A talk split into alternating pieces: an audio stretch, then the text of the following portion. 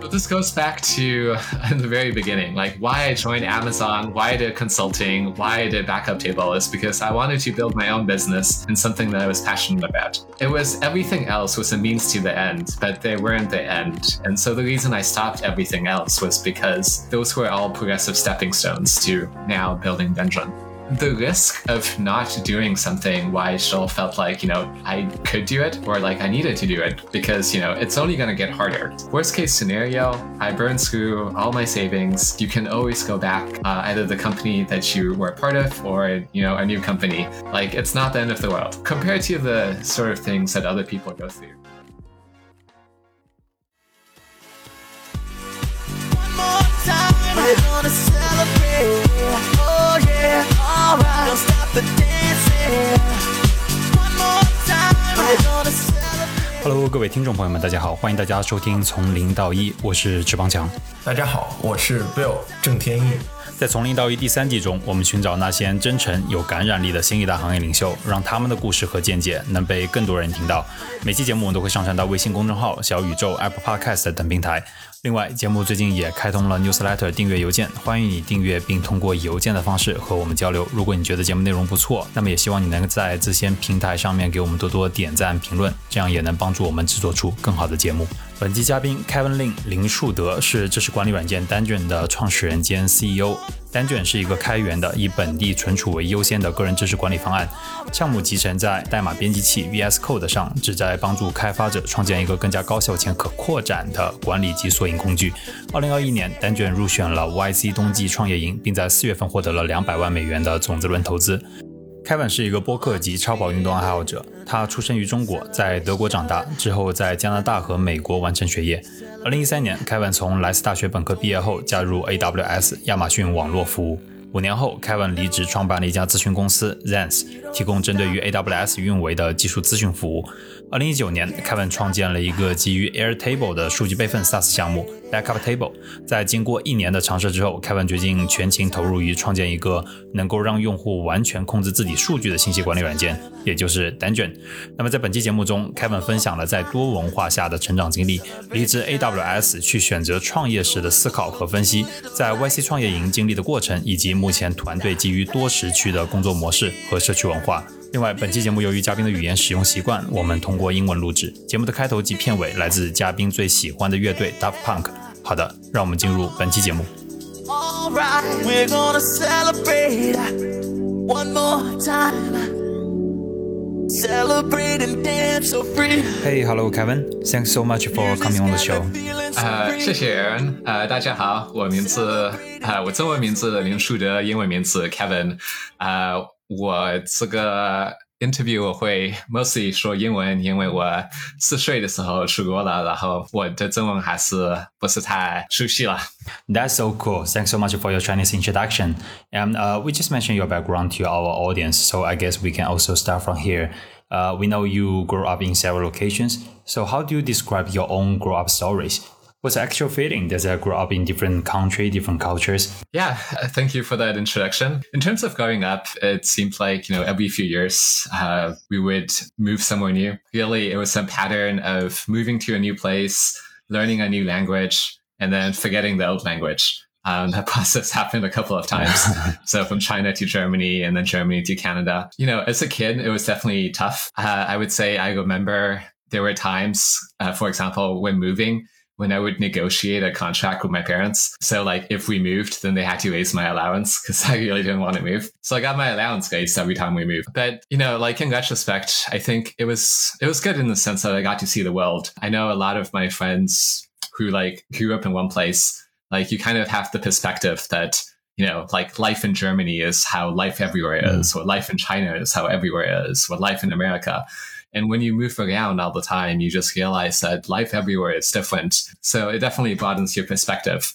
But at the same time, people everywhere are the same. People is still the same. You mean that? Uh, Yeah. So what I mean by that is everywhere, like people want the same things. People want to be happy. People want, you know, their kids to do well. People want their parents to be in good health. You know, despite cultures, languages, governments, and everything else, I find that people all around the world have the same aspirations, inspirations, and common things that make us happy or sad.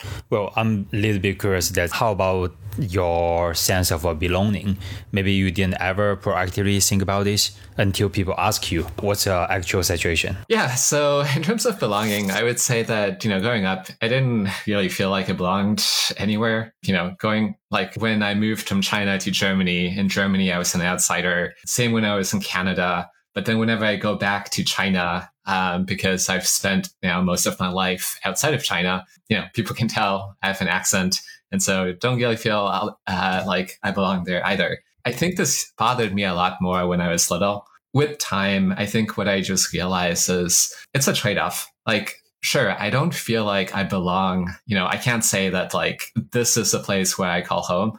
But at the same point, I can also say like the entire world is my home. I lived in so many different places, saw so many different faces. I feel pretty comfortable living everywhere. It definitely gives me a sort of freedom in the sense of where I want to work, what I want to do, what I'm willing to do. And, you know, all things being equal, it is what it is. I, I enjoyed it and I realized that it's given me a lot of perspective. Questions like this, sense of belonging, this concept, I wonder is more people bring this concept to you or you will also naturally think about this when you're moving around? Yeah, you know, I definitely used to think about this a lot more, especially because in the places that we settled down, I had a lot of friends and neighbors who, like, they lived in Nashville for their whole lives. They lived in the same house for their whole lives. Part of me was definitely envious because, you know, to, to know a place so well, to have a place that, you know, you can call home and to live in a place for, you know, longer than a year.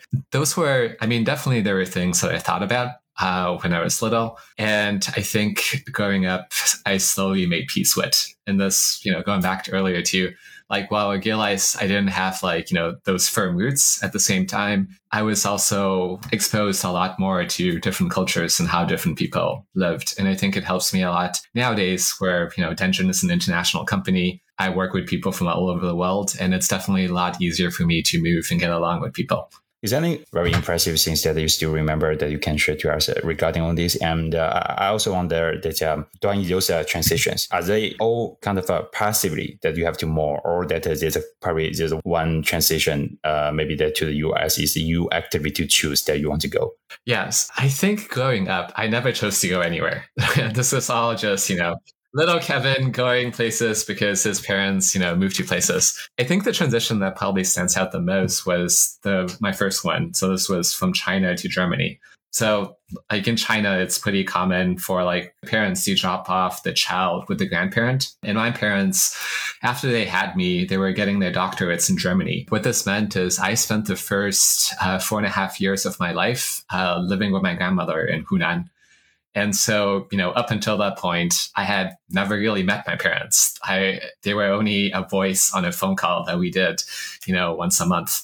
And so when I was four, that's kind of when my parents decided to fly me to Germany. My grandmother came with me, and that was the first time I left China. And that was, I would say, like the first time I really remember meeting my parents. That was a significant transition in the sense that it was my first one. I was being told that I would live with these people who I really didn't have much familiarity with up until that point. How about the moment that you enter a totally different uh, environment? How was the pressure? Because uh, you basically have to adapt everything again, right?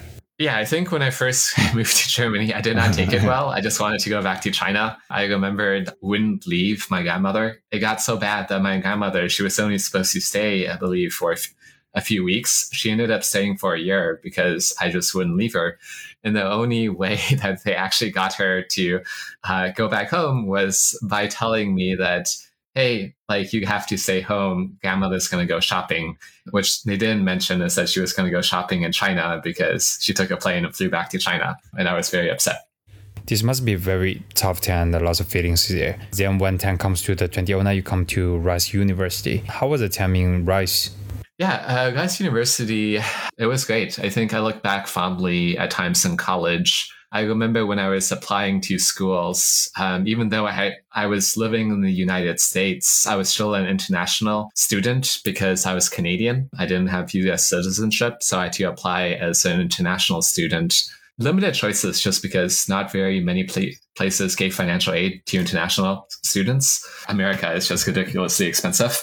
Um, Rice was nice in the sense that they covered the cost of my tuition. It was a good school. Yeah, it was Rice has so for people who are familiar with Harry Potter, Rice has a similar system where in Harry Potter you had four houses like Gryffindor and Slytherin and Hufflepuff and Ravenclaw.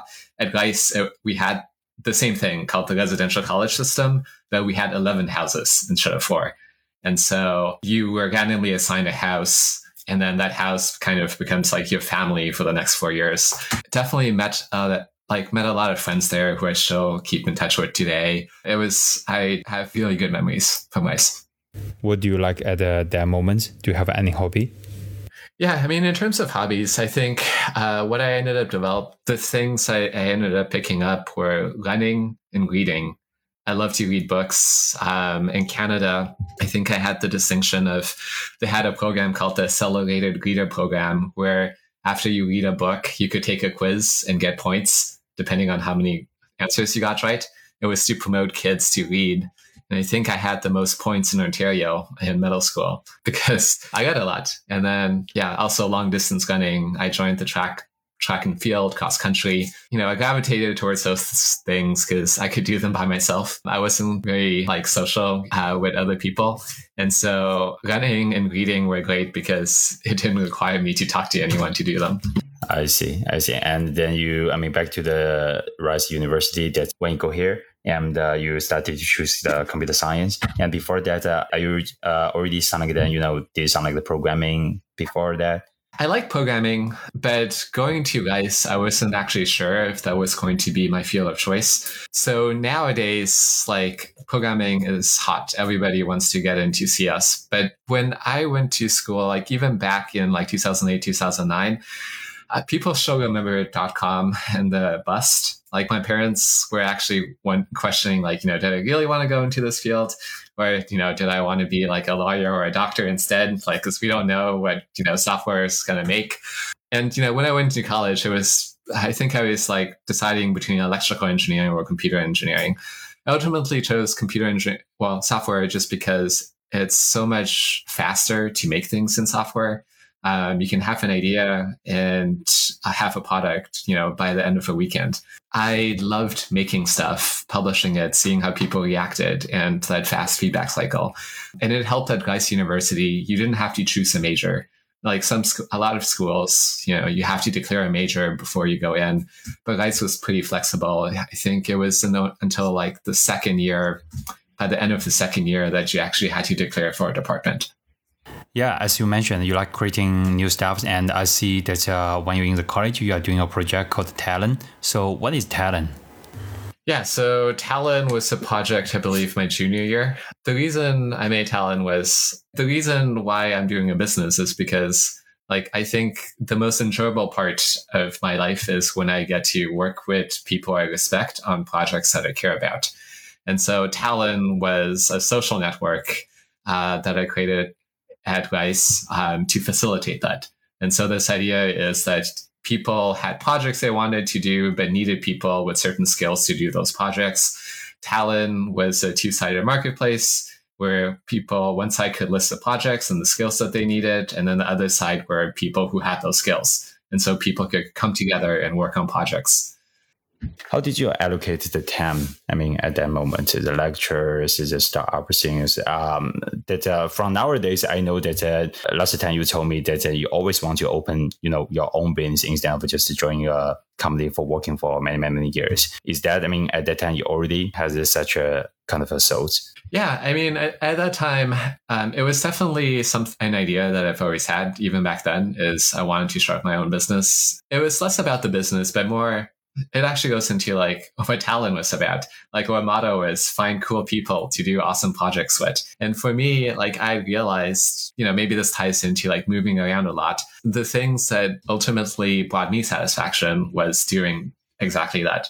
Like working with good people and working on projects that we cared about. And so for me, working on Talon and working on a business was just in a sense, this is how I am able to make sure that these two things are true for me that I am working with awesome people and that I am working on projects that I care about. working at a different company, working for someone else, it could happen, but it's always something that you're at the mercy of things working out.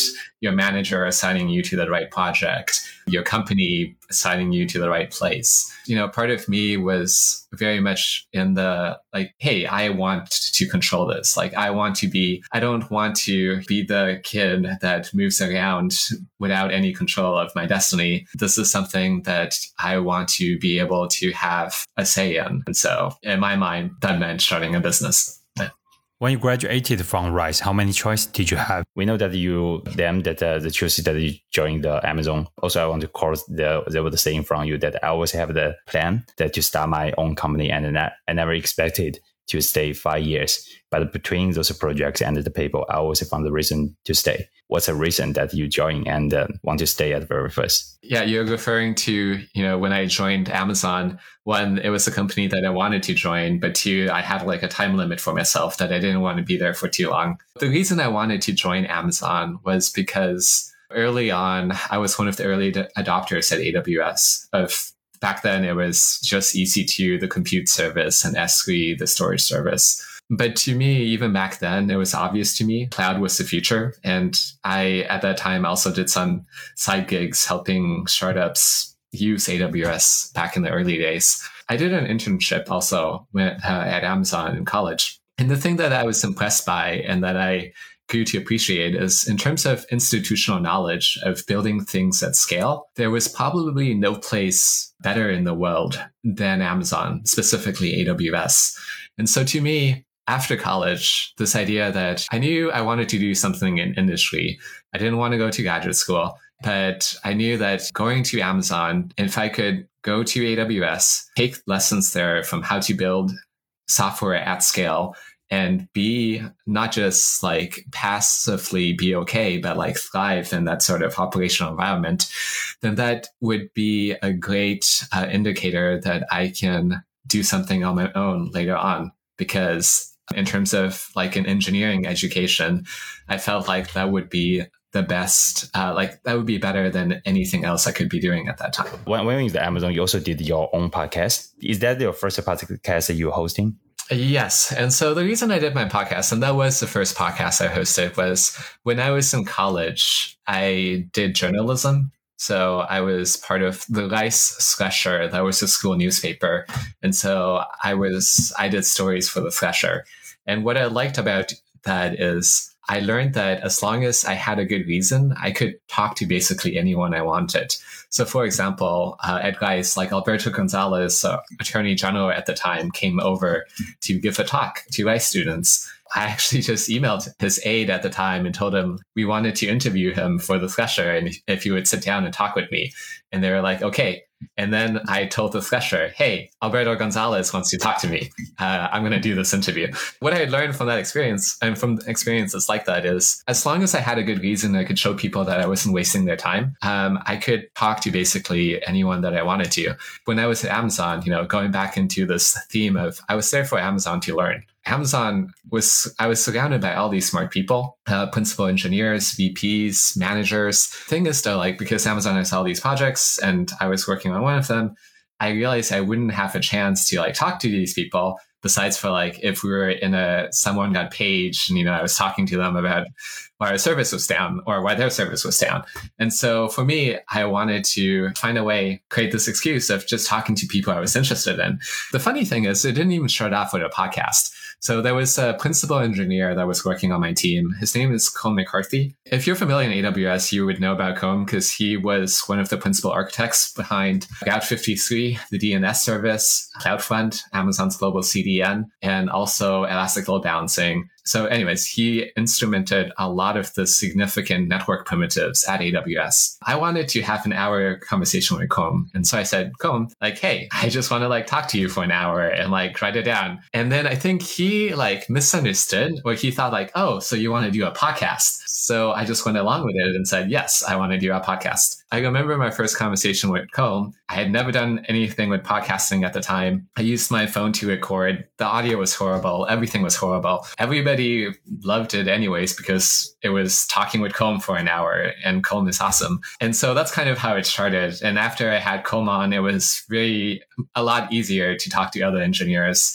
and then from engineers to VPs and other people. Yeah, and I just want to echo that uh, I'm hundred percent. I mean, agree that uh, your, what's your thoughts? I mean, about the benefits that when you do a podcast, that you can have something, you know, the reason to say, um, you know, more decent reason to say that okay, why I want to interact with you. That uh, actually that you are buying their probably ten years or fifteen years experience, right? So which is very precious. I, I would say something like sometimes when when you talk to, the, to the, those people, it's not just uh, I mean knowing them, but just um, also help yourself to recognize yourself more clearly. Talking to those very brilliant people, then you know that, okay, then you probably more clearly to know that uh, what I can do. So I believe this probably also, I mean, shape you in many, many ways, many, many dimensions. Then what triggers you to live at that time? Yeah, in terms of leaving, like my plan was always to stay at Amazon for around two years and then leave. After at my two year point, there was a point where I needed to decide, okay, like I've been here for two years, uh, what should I do now? My idea at that point was I could either leave and start my own company or Amazon being such a big company, there's new teams all the time doing new things. And so there are teams where you can join where basically it's like a startup where you're the first engineer. You're coming up with the product, you're coming up with the vision. And so I was in talks with one of those teams who wanted to hire me, or not even that. Um, but the choice was essentially do I want to spend my own money and time like trying to do a startup, or do I want to try to do a startup inside Amazon? while still earning a salary. And things kind of fell in place where I could do that inside Amazon.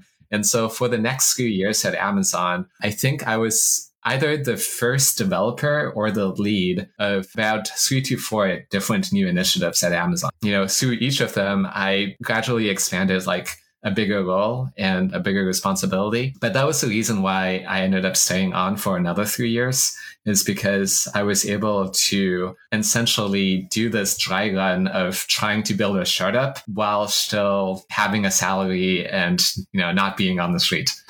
Well, I think my current stage is very similar like yours, and uh, I am at my fifth years in current company.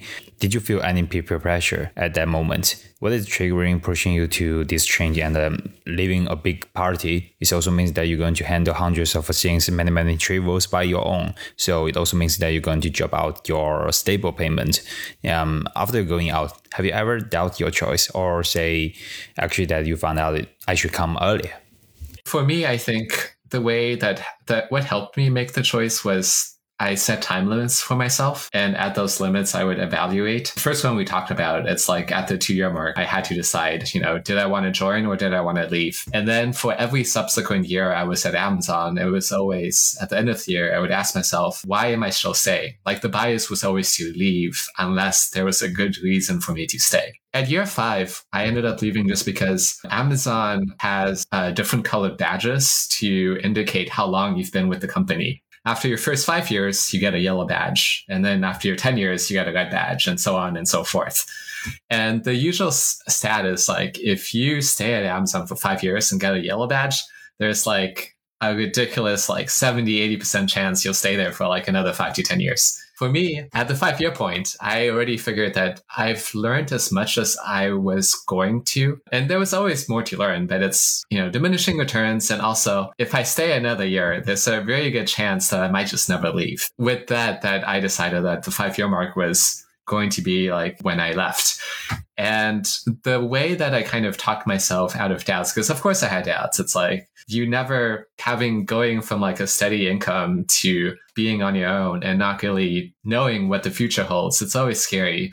And the what I basically ended up talking over in myself is I'm young. I don't have any debts. I have a lot of savings. Like worst case scenario, I burn through all my savings. I can come back and work at Amazon uh, or at another tech company. Like it's not the end of the world compared to the sort of things that other people go through. I had a lot of options And even though like it felt this very scary thing in my mind, putting things in perspective, it really wasn't. And this isn't just like, I would say like for anyone that's working in software engineering right now, you basically don't have that much of a risk. Like you make in terms of there's so much demand. The worst case if your thing doesn't take off is you can always go back uh, either the company that you were a part of or you know a new company. Everyone's hiring. Dendron is hiring. At the end of the day, the the risk of not doing something why I still felt like, you know, I could do it or like I needed to do it because, you know, it's only gonna get harder. I know like some people are in the opinion like the best time to do a startup is when you're in 40s and most startups actually there. Like to me, it always seems, you know, at that point, a family, a house, a mortgage, all these other things versus like me in my 20s without any dependencies or dependence i couldn't really see like a better time in my life to do something that was risky That's really, really cool. Uh, later on, that we know that it was uh, 20, I think that time is uh, 2018, and uh, you left and set a consultant business, which is also, also targeting the AWS. So this idea is a shaped, I mean, uh, is is raised that before you leave or just after you leave. And uh, how did you get your first client? It's funny because I was just talking about, you know, like it's really not that risky to leave your job. But the first thing I did after I left my job was trying to figure out how am I going to make money in case my startup doesn't work. You mean that uh, it's uh, because you left, then you start to think about uh, what I going to do next? Yeah, so I had an idea, but essentially I thought of this in stages. You know, despite what it might seem, I'm pretty risk averse. Uh, what I wanted to do is I wanted to prove out like my ability to support myself without like an employer. And so the first step I figured was, you know, I had an idea for a startup I wanted to do, but I don't know if the startup can make money. So first I want to see, can I get jobs in something where I know I can make money and see if, you know, I can just like establish my independence first. And so that's why I did AWS consulting because I knew that there was a lot of demand for it. I had the expertise for it. If I was able to prove to myself that, hey, like even if my startup doesn't work out or burns a lot of cash, that I can support myself financially anyways, it was going to get me closer to doing my own startup. And so this is why when I left Amazon, my first focus for the initial like half a year was, can I make it on my own as a consultant before I do a startup? And the way that I got my first client was I just went to every single AWS meetup in Seattle. There's a lot of AWS meetups. I talked to everyone. I asked people essentially what problems they were having. You know, I would offer solutions and then they would end up hiring me because it turned out my solutions were pretty good. Anyway, so it was just like a lot of these networking events and talking to strangers and just listening to people. I also want to, I mean, highlight one point. Uh, last time you told me that uh, there's a very brilliant thing that uh, so this kind of sound like the Amazon hire you back, right? Kind of uh, you left, and uh, in another way that uh, Amazon is still some way that hire you back and giving you probably more higher salary payment. So that was funny, and it it was like halfway into my consulting career, if you will. And at that point, it, things were going pretty well. I had like three to five clients at any one time. Something that I started to do is like write more technical blog posts about things that were particular to AWS, technical challenges and whatnot. Um, a lot of it is kind of for me mostly. I like writing about this stuff. It helps me remember them and just like think over like how to do it next time. But one of my blog posts I had written was picked up by the head of AWS marketing, uh, one of the heads there. They really liked it and they had a problem with essentially training people on AWS and getting people to just get through the basics. They reached out to me. You know, we talked about it, one thing to led to another, and I ended up doing contracting gig with AWS on onboarding. That's how I got AWS as a client. Yeah, this really encouraged me as a young man. Uh, if you still can set up the loss and if you can foresee the you know up limit is bigger, the wing side is bigger, why don't we take a bet? As a young man, we should be able to bear more risk. And uh, actually, also in the same year, 2018, you also did an interview with a GeekWire. And I see in that post there was a photo about your desk at home. Very interesting. Uh, at that timing, you're doing a consultant stuff called uh, LAMPS. Regarding the image, I zoom in, zoom in, and I see next to the desk is this whiteboard. Uh, you are writing some wording like, like monthly goal dash talk to 50 startups. Why you're writing this? Is this related to the business or sound like the personal goals? Yeah, this. Well, first of all, uh, I want to congratulate you on the first person that asked me about the whiteboard. You know, I did research on my guest beforehand, but I think you do uh, much better research than I did. In terms of the whiteboard, yeah, I had goals for myself every month. I think something that I realized very quickly is as an engineer, I think we typically don't. Uh, most engineers I talk to, most of my friends who try to do startups, that's always the thing that they struggle with. It was also the same for me, but I think one thing that Amazon does a really good job at instilling you with its leadership principles. And so, first and foremost, is customer obsession. Like, talk to your customers, know your customers, figure out their pain points. And so, for me, for consulting, I started off without any sort of clientele and any sort of experience doing this on my own. I wanted to make sure it's I am not just sitting and twiddling my thumbs waiting for people to come to me. I wanted to cast my net far and wide. This is why I, you know, talked to a bunch of startups, went to all the startup events, went to all the AWS events, wrote blog posts. The GeekWire post, you know, that wasn't like GeekWire decided to interview me. I submitted myself for a nomination. And so essentially, like everywhere where I could find, I think of it as like planting seeds, like just getting my name out in as many places as I could. And then eventually some of that is going to bear fruit. I really voted, I mean, for this idea. I, I also, I mean, 100% agree that uh, you know actually you build the things. Yeah that works. And uh, but the really hard things that how you just get your clients i mean how get people to use on things. So marketing is also part of the job. So when people start using your products using your i mean ideas this is a real start. It's not just you're finishing yeah. your work and you throw it away and that's it that's the end. Also i mean this actually that post also mentioned you that you need capacities to manage what kind of life did you consider yourself, I mean, probably this kind of sort of a note, note taking lover and probably also later on leads you to today, Dendron. Are, are you still using the best uh, like stickies and like the stuff. One of the actually one of the best things about working at Amazon, which I really miss, is an unlimited supply of sticky notes. Amazon isn't known for giving very many perks, but they did have office supplies, and so I went through a lot of sticky notes when I was at Amazon. But that's an aside. In terms of note taking, um, yes, I was always into note taking, though I wouldn't like the way I thought in my mind wasn't note taking per se, but like knowledge management. There's so much to know. Like information is overwhelming. We're all surrounded by it. We're all drowning in it. Anything you want to do, whether that be technology or baking turkey recipes, there's a million different ways to do it. For me, like I don't have a great memory. The only way that, you know, I could figure out, the only way that seems like it would make sense for me to like make sense of the world is to somehow, you know, externalize the information that I cared about and being able to find it again. That is something that more or less um, has been something that I've been thinking about since college. And so now it's, you know, over a decade. You know, I've kept a journal since middle school. I've kept meticulous notes in electronic formats just because that's the only way that I could carry them with me because we moved around so much. And so it's always been for me about like, how do you, with all this information, like becomes hard to like make use of anything if it's just all there. And so, you know, knowledge management has always been something that I've been passionate about. When I left Amazon, it was the startup that I wanted to build, um, a startup around knowledge management, around note taking.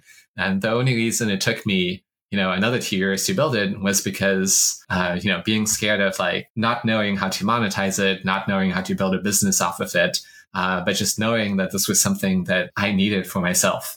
Yeah, now since all the dots getting connected, and uh, that's why later on you come up with a knowledge management tool idea. But uh, before you really kick off a Dendron this project and uh, just right after this project, so in the between, I see you do have another project called uh, Backup Table, which is a SaaS service that uh, can back up all your data in the Airtable. Airtable is a is a product that can store all kinds of information in the Excel's way. So what's the story here? Yeah, so in terms of backup table, that's like another demonstration of my risk averseness in the sense that it was a year out of Amazon, and I've proven to myself that I can uh, support myself independently through consulting. And so now I was ready to build my startup. But before I built Dendron, I wanted to see I don't know how to monetize Engine. Can I build some sort of software that I know I can monetize and just do a dry run and make sure that um, I'm able to do all the steps. And so at the time, I was an early adopter of Airtable. I used Airtable to track every conversation I've ever had with any person and built this like rich CRM into it. For me, one thing I'm always paranoid about is uh, owning my own data. Airtable was completely um, online. And so I didn't want to invest in anything where I couldn't have ownership of my uh, files or my notes, if you will. And so Airtable didn't have a backup solution. I created one. And then I noticed in the forums that a lot of people wanted this as well.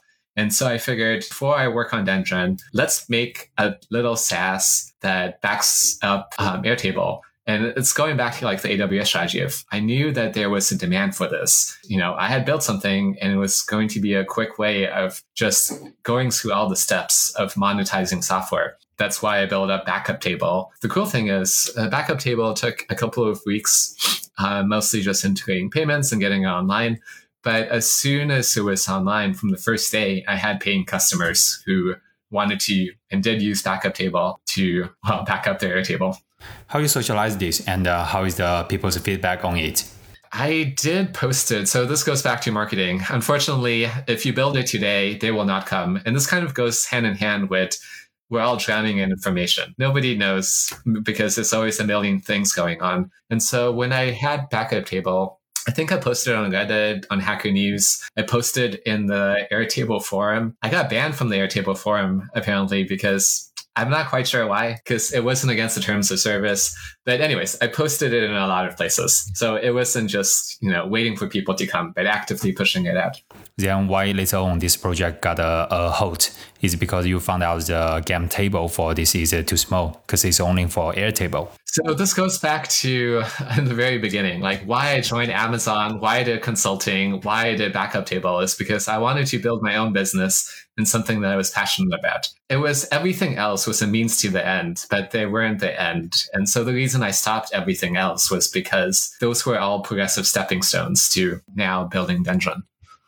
But when you write down the first code to about this Dendron, and uh, yeah, I, I, have a plenty of uh, like the questions about Dendron. But how about the uh, maybe the first question is what is Dendron? Yeah, so the high level summary is that Dendron is note taking tool that helps humans organize, reference, and work with information at scale. What this means, easier to see if you compare it to existing note-taking tools and knowledge bases. Um, all tools today, they try to make it easy to get your notes in, but past a certain threshold, usually at 1,000 notes or 10,000 notes, um, it becomes very hard to get anything back out again. Um, search can't do it, tags can't do it, organization falls apart and it just becomes a mess. That's the goal that Dendron is trying to solve is when you have lots of information, when you have over 10,000 notes, how can you still organize, reference, and make use of that information? And then the way that we do that um, the implementation of that is essentially by looking at how developers manage code, realizing that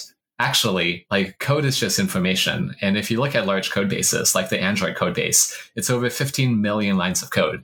But we're still able to grapple with that complexity and not just you know scale everything into google and search for it. And the reason why developers can manage large code bases is because code has a basic structure.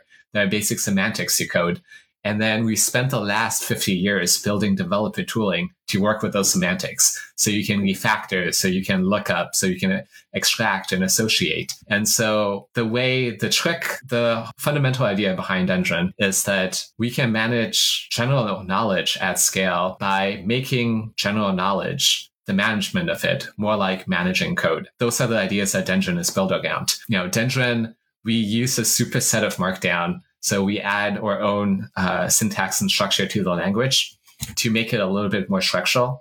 We introduce what we call schemas, which is you can think of it as a type system, but it describes how your nodes are structured. Based on that structure, we also introduce concepts and tooling like refactoring, lookup, and everything else that programmers are generally accustomed to doing with code, but now being able to do that with your notes. And what that means is that you can, even when you have thousands and thousands of notes, ensure that you have a consistent structure, a consistent organization over all your information. How was the situation back to very early days? And from the YouTuber, I found out you actually published a video that you and another friend uh, were applying for YC Camp. Yeah, so the early days, uh, what happened is the initial version of Dendron, it was called Alpha Cortex. At that point, it was focused on how do we help other people organize their information. It was more of an organization like index than a note taking tool. The reason for that is because I wanted to show, because a lot of most people don't have 10,000 notes for most people, like it's kind of hard to figure out like why having a consistent structure would be beneficial. And so I wanted to organize a complex domain and show people the value of that. And so Alpha Cortex organized AWS docs because AWS is very complicated, showed it all in one place and had a nice structured way of navigating it. So in terms of what happened initially is that with Alpha Cortex, I applied to YC and YC very much encourages you to not apply as a solo founder just because statistically solo founders don't make it. And so this is why at that time I enlisted my friend Luke to apply with me. And the idea is if we got in, then he would join the project. But if not, in that sense, you know, it was basically always me writing the code and doing the implementation. But you know, the the video that you're referring to, the play the co-founder business, that was because I wanted to heighten my chances of getting into YC. So how about the other applicants? And when you applying this, you do you already have the minimal roundable version available? Yeah, so YC takes people at all levels. Uh, you can apply with nothing but an idea on a napkin, or you can apply at a Series A stage. During my batch, I've seen people in both extremes. For Dendron, where we were at is Dendron was something that it was an implemented idea. I had a prototype. I didn't, I had some people at AWS using it, but it was by no means like a commercial product. The reason I had Luke come along and do the application with me is just because one of the guiding tenets for YC for admissions is that they really do encourage you to not apply it or to apply with a co-founder. Nowadays, we know there's a very hot knowledge management tool uh, called Notion. They just reached a 10 billion valuation in October. And Microsoft also launched a new product called Loop, which is very similar with Notion at the very first glance. And in the meanwhile, existing big player Confluence by the Atlassian still holds a big company's flavor. So um, market for this, no doubt, is very hot. And but but I also feel it's quite competitive. And actually, besides those three, I also found out that there's actually a, a quite a bunch of uh, full open source or say half open source solutions. For example, Roam Research from Obsidian, Logseq, Dendron here, and uh, with some of them uh, looks also very similar in the GUI or the workflow. So, what's the difference between Dendron and them in your view, and what's your philosophy when you're building this application? Yeah, so to go into the details, uh, first, Roam is an open source, but Foam is. Foam is also inside, built inside of VS Code. There's some superficial, in terms of like what makes Dendron different, you know, I can either answer this and what makes Dendron different from Notion, Roam, or like a specific tool, or what makes Dendron general different in general. If we look at, for example, like Notion or Roam, like the immediate thing that stands out, or Obsidian, those are the three big, three of the big like note taking tools. Is that Dendron is open source. Dendron is local. So that means that all the files are on your computer. They're not on someone else's server. Dendron works on plain text markdown. Last one's pretty significant for developers because it means that you can version control, you can use Git, you can use all the tools that you're used to. Furthermore, Dendron in particular, we integrate with your IDE. So Dendron is actually a plugin inside of VS Code. What this means is you can work with your code and you can have your knowledge base and it's all in one place everything is keyboard driven. Everything is meant to be one to two keystrokes away. And we're developer focused in that sense of having a very keyboard driven architecture, very extendable. Everything is hackable or extensible in some way. Those are some of the, if you like list out like the feature set or like the orientation, like Dendron is focused at developers. Uh, we integrate into your IDE. We're local. We make everything as easy as possible for a developer to use. But the, on the bigger point of what makes Dendron different than just about any other note taking tool, especially like nowadays, note taking tools are like mushrooms. There's a new note taking tool every other day. It's a very crowded space. The reason I would argue that it is a crowded space is because fundamentally, nobody has figured out how humans can access and reference or information at scale. And by scale, I mean in the scale of an individual knowledge base or an organizational knowledge base. Because the pushback I always get when I say that is like, what about Google? Google indexes the whole world's information. In some sense, that's an easier problem because you have the whole world's information. Every site in the world is trying to structure the data so that Google's search bot can index it and call it. But when you're dealing with the size of uh, organization or individual, you don't have enough data, it's incomplete, and it's not structured. So the short answer there is like, you know, if search were the answer to like organizing human information for individuals and organizations, then Google Docs should be amazing. But Google Docs is where documents go to that. And so there's this gap right now for humans managing information at their own scale. This is a gap that every note taking tool, including Dendron, is trying to fill. But the problem that I see with current note taking tools is they all focus on the first part of the problem of how do I make it easier to get notes into the system? Notion is very beautiful. You can enter stuff in. In Roam, you know, they pioneered bidirectional linking so that this idea that, you know, you can embed content in one place and have it show up everywhere and then also not really think about your structure because you can just do links. This all helps in terms of like getting information in, but it all helps up to the point that it doesn't. And where it stops helping, it's different for everyone. It could be at 100 notes, it could be at 1,000 notes, it could be at 10,000 notes, but none of these tools really work well past that point. Dendron, we also help you get your notes in. We make it easy for you to enter. We make it easier for you to link, but we are the only ones I would say that focus very much on after 10,000 notes. How is your knowledge base still usable? How can you still organize, reference, and make use of that information? The way that we do that, this goes back again to making note taking more like programming is by adding structure and helping you work with that structure. If you look at the marketing sides of a lot of note taking, like it's almost like weight loss, where organizing your own notes is kind of like a bad word.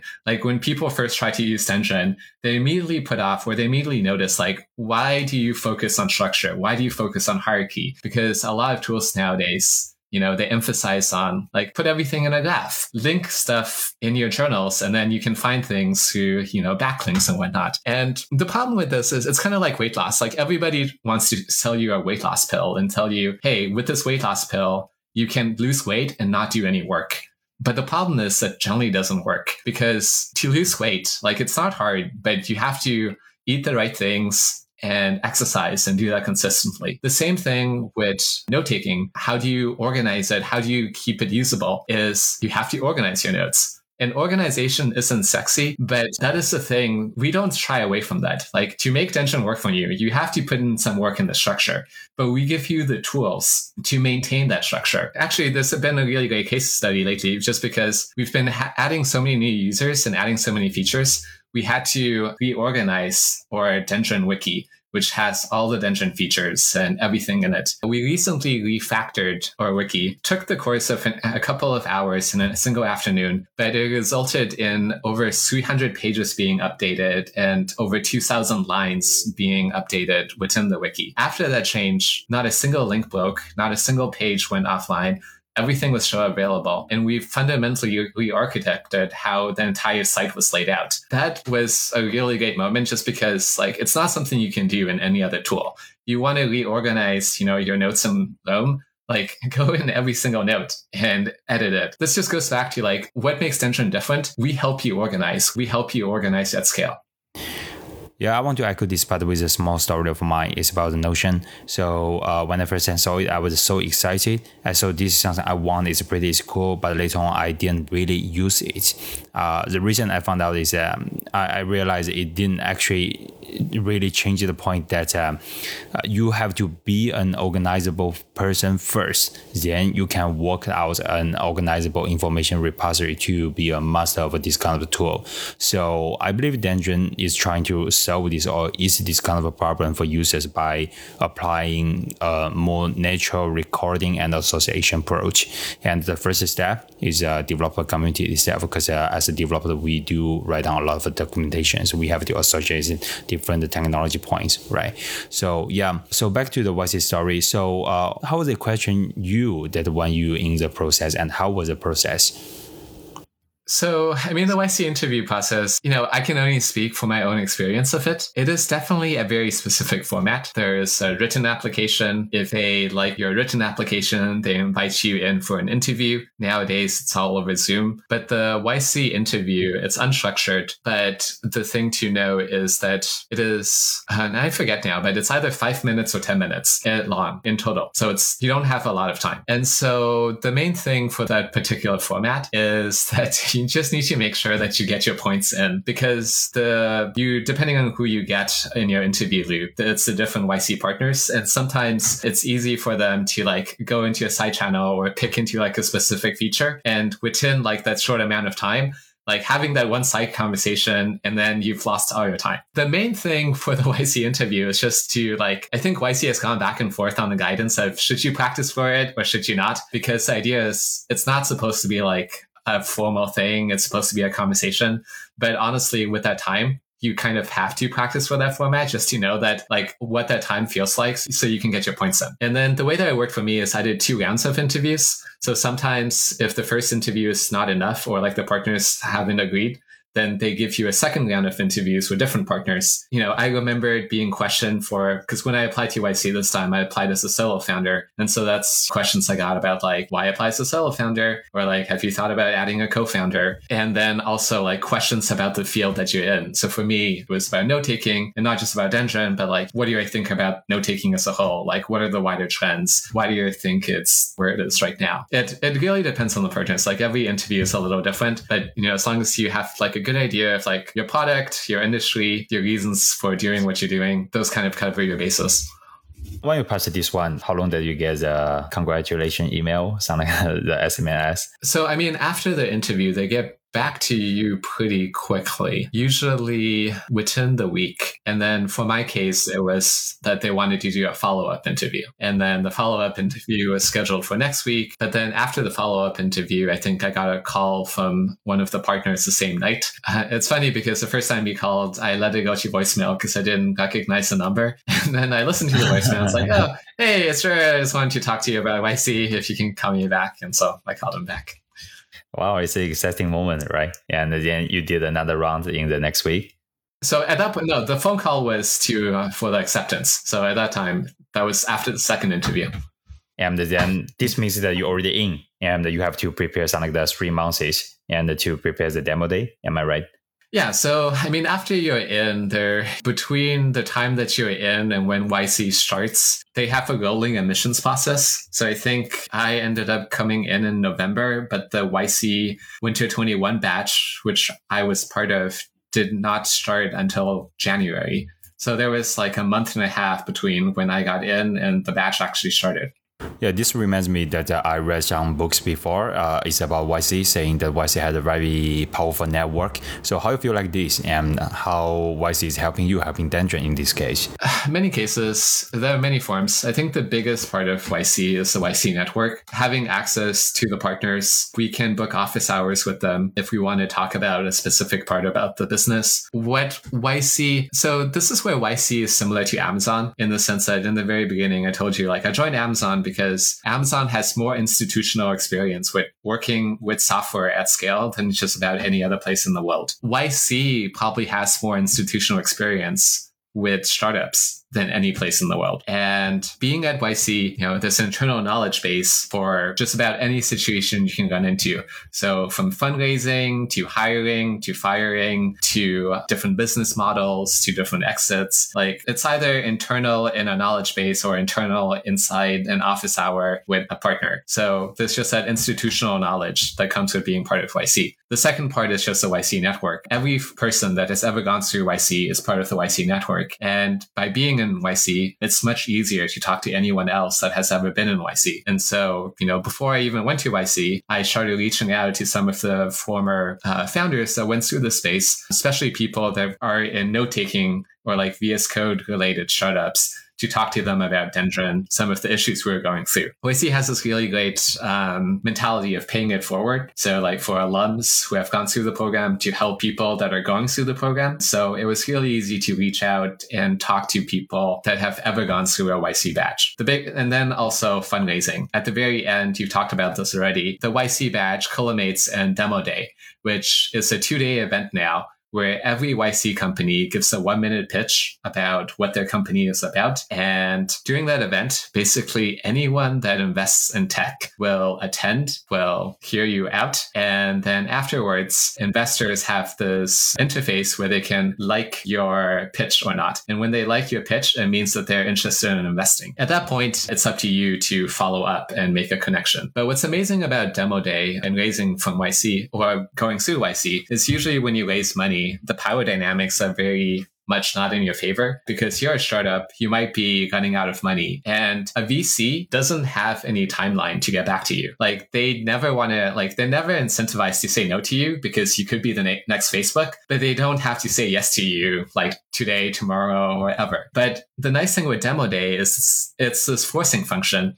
because every VC is competing with every other VC to invest in a YC company. And they know that if they don't do it within that first week, they might not get the chance. And so what that means for you as a startup is one, it's an incredible point of focus where, you know, you make a pitch to basically anyone that might invest in your company. You get to do it once and have everyone be there. But the second thing is that they are all competing with each other to invest in you, which means that that whole process of raising money, something that can take months or years, is usually compressed into like a much shorter time frame.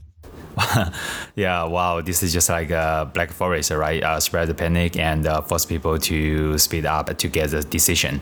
So um, currently, I see Dendron has uh, four investors. How were you connecting them, and uh, are, are they also through YC? So all our investors, most of them came through YC. Some of them I knew from Seattle two of our venture backed VCs are actually Seattle VCs. And I have one of the VCs I met earlier just from different Seattle tech events. But I will say that, you know, being NYC, it definitely like, you know, caused them to reach out to me versus the other way around. So i um, in terms of like raising money, like definitely I would say like all our investors, one way or another, found Dendron through YC. Yeah, let me throw out maybe a hard question. Previously, we mentioned at the very early stage, you do have the friend Luke and the YouTuber saying that if the application to YC can get powers, then you two can get together. But uh, this didn't happen in the end. So uh, I guess this is probably not only one difficult things and uh, upset things. So could you share us a little bit more uh, what exactly happened in your early stage? So what's the what was the difficulties? Yeah, so this is so here's the timeline because this goes over okay. multiple years. The first okay. year when I applied to YC, it was with Alpha mm-hmm. Cortex, and I had Luke uh, join me in the video as my co-founder because uh, I wanted to increase my chances of going into YC. At that point, Luke wasn't really working on anything Alpha Cortex, but it was more with the agreement that if we got in, then he would work with me on it. Luke was never really a co-founder, but he would have been a co-founder if we gotten in because we didn't get in at that point. And you know, like you know, he did his own projects. I did mine. That was not uh, like a formal arrangement. And then later on, what happened is I did apply to YC as a solo founder. I got in, and then at the end of YC, uh, after raising money, I convinced one of my friends, so Karan, to join me as my first hire. For him, it was always, we talked about it in the beginning. He was one of the early users of Dendron. He really loved it. But at the same time, he was getting ready to retire. He was going to have his first kid go to India and just like, according to his words, be of no productive use to anyone whatsoever. I told him, I made an offer of like, hey, why don't you like join me with Dendron? Like, let's work together for six, seven months. And then when you have your kid, you know, you can decide on if you still want to retire or if you want to like continue. And so Kiran worked with me for the seven months up to like having the kid. And then at that point, you know, decided like the startup life was a little too stressful and he had too many things going on. And so he's taking time with the kid. Yeah, this is very natural. Uh, but what's the impact and uh, how you deal with it? Yeah, so when Kiran first joined, it was me and him. So it was two people. But by the time Kiran, like we, I talked to Kiran and we decided like, you know, he it would be better for him to just take time with his family at this point. Uh, Dendron was already at six people, and so six, seven people. So it was already very different. And like at that point, we already ha- had the necessary personnel and systems built in place where that transition was much like went very smoothly. Yeah, talking about this now, I see Dendron is a team with eight. So uh, I can see teammates are all around the world India, China, Philippines, South Korea, and of course, US. And uh, this is a real global team, I feel, because uh, you have the lots of rooms. This is also like the digital nomad because uh, you, you don't really, you know, face to face in person. So uh, I'm wondering how you come up, why you come up with this kind of a structure. Don't you feel like the face to face is more efficient? Yeah, so from the very beginning, Dendron was going to be remote first, but not just remote, but async. And what I mean, like a lot of companies now are remote because they have to be because of COVID. But when companies say remote, what they really mean is you can work in India, but you have to work at an East Coast time zone. That's what they mean by remote. At Dendron, it's you work remotely, you also work on your own time. We have one meeting every week that the whole team needs to attend. It's one hour long. That's our weekly planning session. But everything else happens asynchronously through our Discord, through Dendron, and uh, through various Google Docs and other things that we do. And part of this, I will say, has turned out to be really great for us in the sense that our whole value prem as a company is this idea that we can externalize knowledge so that two people or 10 people don't have to be in the same room. And this is because, you know, like in a lot of companies, that's a bottleneck. Like even at Amazon or like, you know, big tech companies, we all like you mentioned how Amazon was on Confluence. Amazon wasn't actually on Confluence. Amazon was using all the knowledge management tools. Amazon had its own wiki that was a fork off MediaWiki or Amazon. Some teams use Confluence. Nowadays they're using Quip, but everybody was using something different. But at the end of the day, if you wanted to know what was going on, you talk to the principal engineer, you talk to the people that, that have been here the longest because institutional knowledge did not exist in that sense of like trying to find it in a knowledge base. And so for Dendron, because we're people, we work from negative eight UTC to positive nine UTC. It is impossible for us to be in the same room most of the time or uh, almost any, any of the time. And so in order for us to function properly, we kind of have to prove to ourselves that Dendron does what it's supposed to which is be able to externalize knowledge so effectively that we can all work um, asynchronously of each other. And it's been a really great way of keeping us honest in terms of, you know, are we building a tool that can, you know, successfully do this? I think the pattern needs you to dedicate more trust to people, right? So you have to trust the people is responsible, trustable. There was a saying, um, collaboration pattern of the first 10 people will basically determine the next 50 and 100, including how they will perform, how they will think. The async culture is working at this moment, but what about the team needs to be bigger and uh, how, how are you going to do the hiring and what's your thought and vision? Yeah. So in terms of hiring, it's definitely like the first people that you hire have an outsized impact because, you know, they'll hire people like them and it's essentially the bedrock of your culture. Uh, it's something that we've been pretty deliberate about as well. So we have a public handbook at Dendron that where we state our values. In terms of what we're hiring for, we're hiring essentially for people who have those values or who can develop those values. First, it's this idea of like learn and adapt so this idea of like making use of information that already exists, because that's kind of what Dendron helps people do. And this is also what we use to help us move quickly is um, instead of reinventing the wheel every time, you know, how can we like take the pieces from like existing concepts and lessons and apply them to Dendron? We also like, we iterate and so like we do two releases every week. Every Tuesday we have a new release and every Friday we have an early release. So there's always stuff coming out and we keep getting feedback from our community. Stuff like ownership. A lot of the values that we have today, we kind of had taken them from other places that we admire or places where things work out. So like customer obsession from Amazon or like bias for action. For the first 10 hires, like, you know, we're looking, for, we have a pretty high bar. We're looking for people that can work very autonomously, that have these characteristics and that are, you know, comfortable working in our environment where you know, we don't have common office, we don't have a common time zone. Everything is very much like document driven, workspace driven, knowledge base driven. That's definitely a big part of our culture is this like starting from a single source of truth, which is the Dendron workspace that we all share, and then expanding outwards and building on top of that. Yeah, this is very interesting. And uh, recently, uh, metaverse, this uh, wording is very hot, and I think this also uh, very fit for that concept. Um, uh, it, it's just like a digital nomad. What do you think? We definitely uh, make it easy for uh, digital nomads to like work in a place like Dendron. We actually have some people that are tra- not necessarily traveling, but like living in places where they otherwise wouldn't normally live. One thing that has been nice is um, it's pretty simple for us to onboard new people.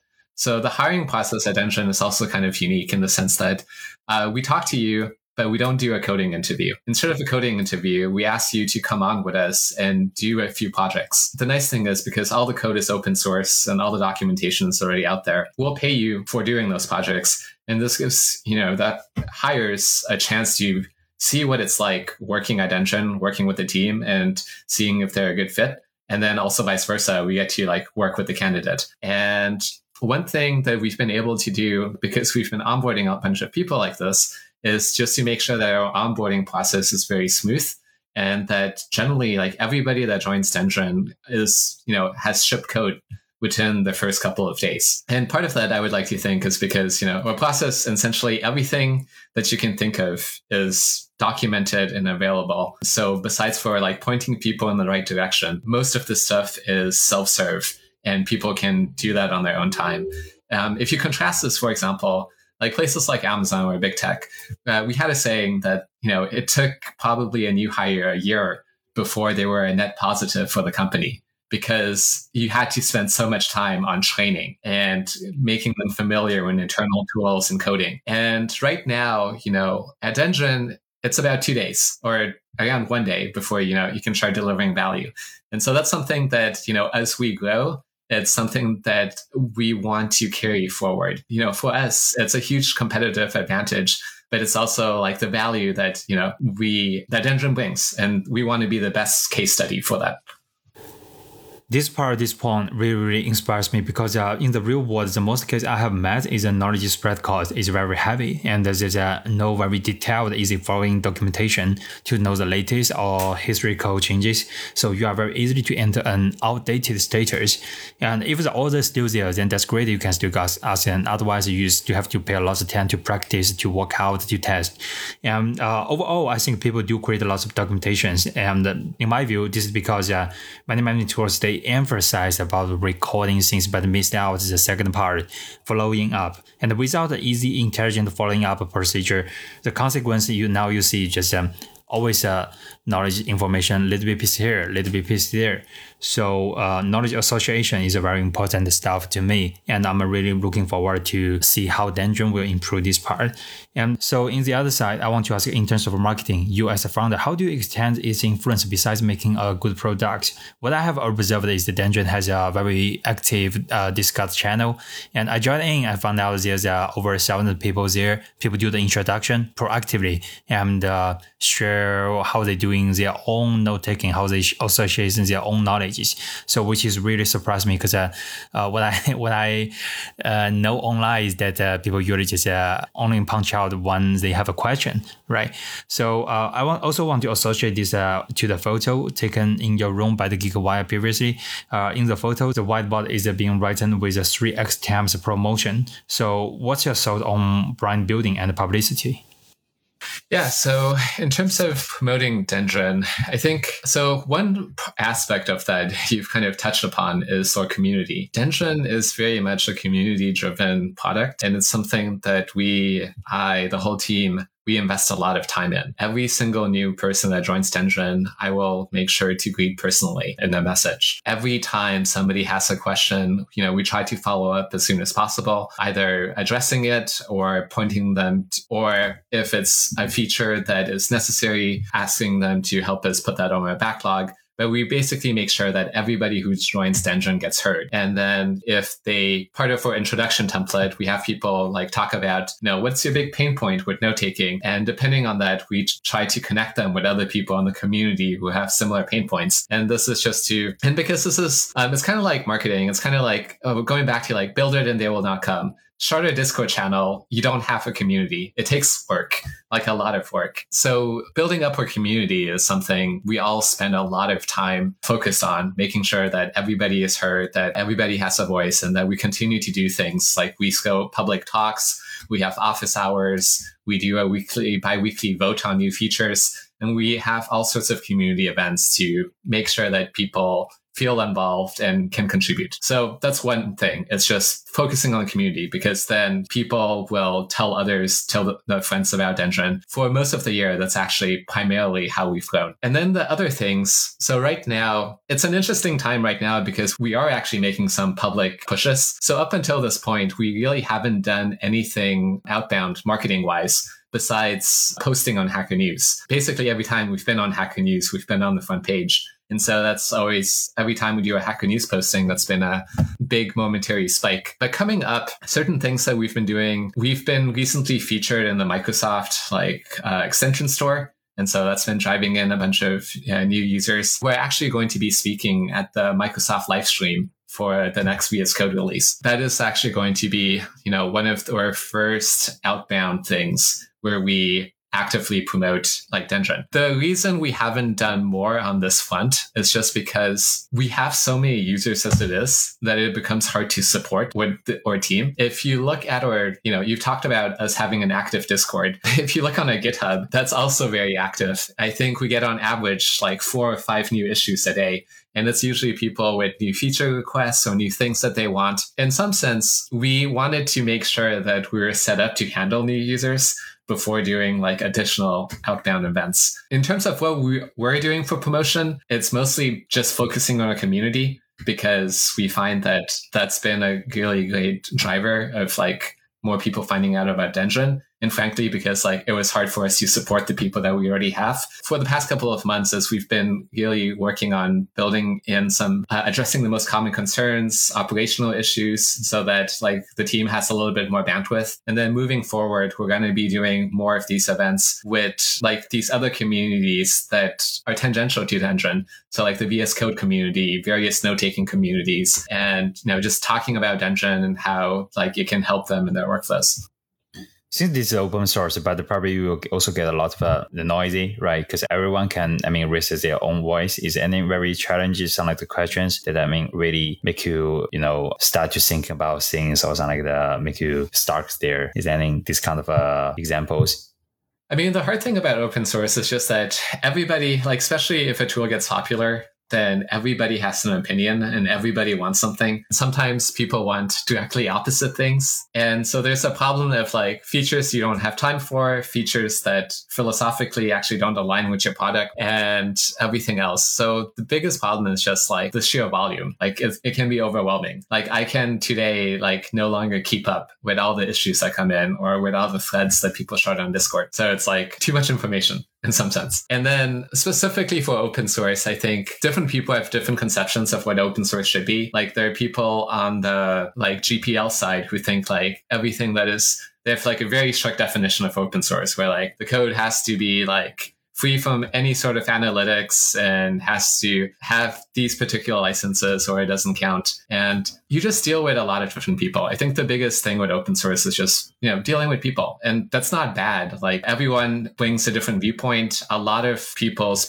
uh, like viewpoints help us in making Dendron better. For example, we had a blind user that very focused on accessibility and helped us, you know, point out accessibility issues that we wouldn't otherwise have found. We have lots of Windows users where you know, initially my primary win- development machine wasn't Windows. And so they were kind of doing all the QA for Windows related issues. It's both the greatest advantage and also challenge with open source projects. It's just the sheer volume of different perspectives and different people that making sure that you can manage that and stay sane and have some sort of sustainable process for that Yeah, true. If you can get super liked from the internet, then you can also get super hated. So uh, it's a, it's always a balance of stuff. Yeah, I mean, uh, thanks for all the sharings from how you growing up and to the startup, then to especially for the Dendron's experience. But before I let you go, we also have a lightning round. So we have uh, some quick questions for you. You can add more description if you want. So my first uh, one is the what's the most relaxed day you can imagine? Yeah, uh, this kind of ties into the question earlier about, about, you know, what I did when growing up. And so for me, it's like reading a good book after a day spent running in the woods.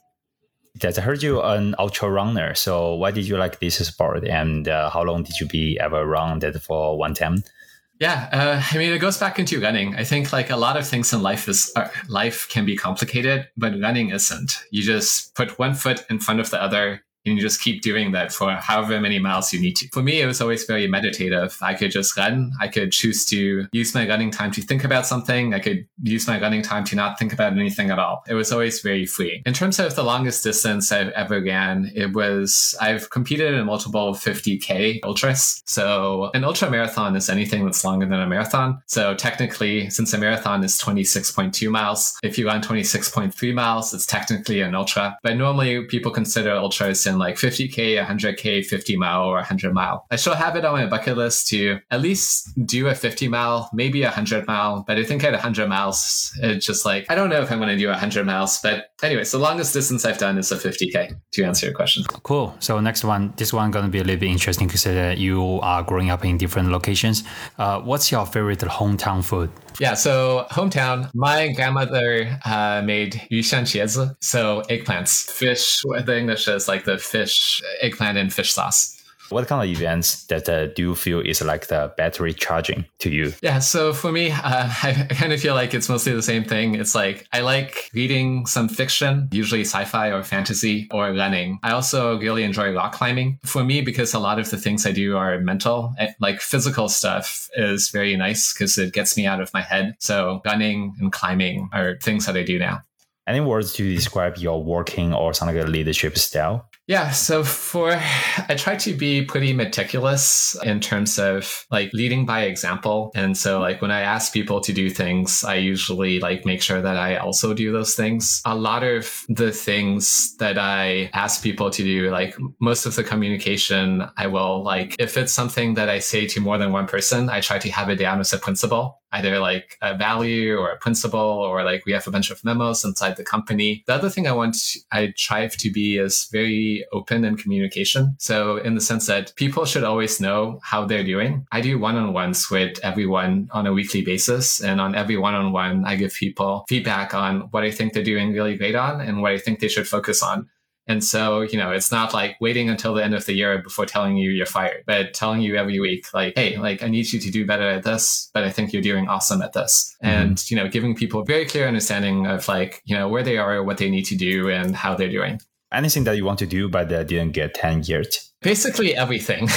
One thing with doing a startup is that it kind of consumes your life. You know, nowadays, Dendron is basically the main thing that I do day in, day out. But, you know, I'm interested in making my own furniture, building a cabin. I have maybe 10 other software projects that I'm interested in starting. I mean, Dendron alone, there are 10 different directions that we could take Dendron in, but we can't do it just because we need to prioritize. I would always, I have on my bucket list to author a book, to fly, learn to to fly a plane. But, you know, all of those, I think in maybe like in five to 10 years, I might have more time to do. Very clear thoughts. Would you have any some like the book recommendations? Yeah. So in terms of books, um, it really depends on what people are in for. For people, one book, uh, one recent book that I started recommending is Principles by Ray Dalio. And in that book, Ray Dalio, he founded BlackRock, which is the biggest private hedge fund in the world. And so in Principles, he lays out like, here are his principles for like living his life and here's his principles for running a business. And everything is like very explicit like which i guess like goes back to Dendron and just like having one source of truth to like deciding on something once and then being able to point to that. Principles is like a good example of somebody doing that. And on a non-business perspective man's search for meaning by viktor frankl is something i like to recommend. Viktor frankl was a holocaust survivor and so he writes about you know the difference and what he noticed about like enduring just about the worst things like a human could go through. The difference between people who were able to endure that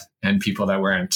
Cool. Thanks. The final question is uh, in professional or something like a personal life, what is the one worst moment that you have ever experienced? Yeah, uh, I like this question. It took me a moment to like think about it. I, I would say in terms of my personal life, my warmest moment has been my wedding. So I got married about two years ago. During that wedding, we asked all our friends to First, it was a small wedding. There were around 30 people. This was before COVID. We had all our friends be part of the wedding in the sense that two of them were like doing like a live song. My wife had a bunch of musician friends that played like the piano, played the entering music. A friend of mine was or a minister, and so he got his ministry license two days before the wedding, so he could ordain us. It was very nice just because I was we were surrounded by the people we loved and we were all coming together and being able to celebrate with us for the wedding. Wow, that's uh, super, super lovely. And uh, it's very happy to hear that.